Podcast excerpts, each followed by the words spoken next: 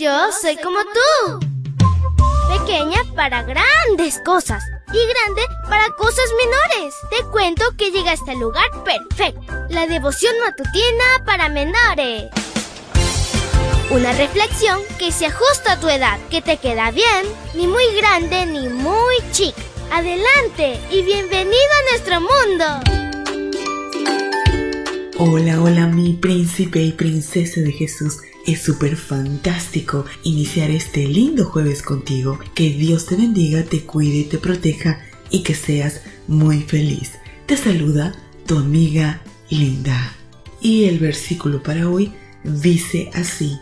Jacob le dio a Esaú pan y guiso de lentejas. Cuando Esaú terminó de comer y beber, se levantó y se fue, sin dar ninguna importancia a sus derechos de hijo mayor. Génesis 25:34 y la historia se titula La herencia espiritual. No sé si te guste el guisado de lentejas, pero puedo pensar que el de Jacob era el mejor. Tan impactante era el aroma y el color rojo de ese guisado que ese día Esaú quiso comer en casa. A partir de ese momento, Esaú llegó a conocerse como el rojo, Edom, no solo por ser pelirrojo, también por el color del famoso guisado que preparó Jacob.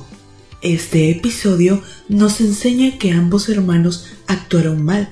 Jacob sacó provecho de una situación, en este caso el hambre de su hermano, para obtener la herencia que Dios le había prometido. Si Dios había afirmado que la herencia sería de Jacob, no tenía por qué intentar ayudarle a conseguirla.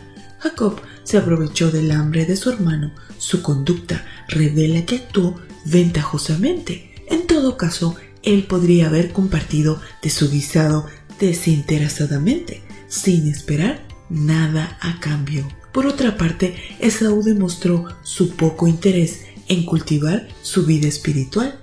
Desde aquellos tiempos, el hermano mayor, Esaú, nació solo un momento antes que Jacob. Además de recibir la herencia material, era quien recibía la herencia espiritual. Se esperaba que como hermano mayor se encargara de asumir el liderazgo espiritual de la familia. Su conducta nos demuestra que no tenía deseo de asumir ese rol idealmente. Esaú pudo estimar la oferta de Jacob en cuanto al intercambio, lentejas por herencia, y al valorar las dos opciones elegir la primogenitura. En tono melodramático, Esaú afirmó, me estoy muriendo. No tuvo paciencia, quería satisfacer sus deseos al instante, al costo que fuera. Entonces el autor bíblico concluye, así menospreció Esaú la primogenitura. No seamos como Jacob, ni como Esaú, ni ventajosos en nuestro trato con los demás, ni prefiramos guisados pasajeros que el mundo ofrece a costa de lo que Dios espera. Jesús se refiere a un mensaje de salvación y su palabra con las breves pero importantes parábolas del tesoro escondido y la perla de gran precio que encontramos en Mateo 13, 44 y 45. Lo que Jesús quiere que reconozcamos es que su mensaje contenido en la Biblia debe ser intercambiable y debemos considerarlo valioso. En última instancia, permanece para siempre. Querido Jesús, ayúdanos a serte fieles, a ser valientes, constantes y Señor, siempre confiar en ti, así como tú quieres que seamos Ayúdanos, Señor, danos sabiduría. Te lo pedimos en tu nombre. Amén y amén. Abrazo tototes de oso y nos vemos mañana para escuchar otra linda historia. Hasta luego.